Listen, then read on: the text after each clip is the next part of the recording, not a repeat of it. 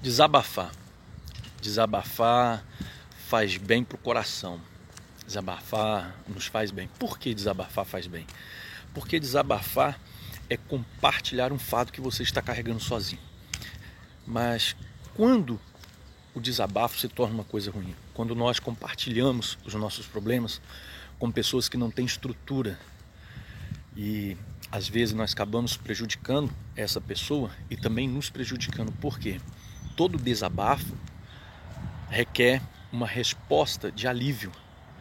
E às vezes nós estamos compartilhando nossos problemas com pessoas que não podem nos aliviar, não têm experiência, não têm palavra, não têm aconselhamento.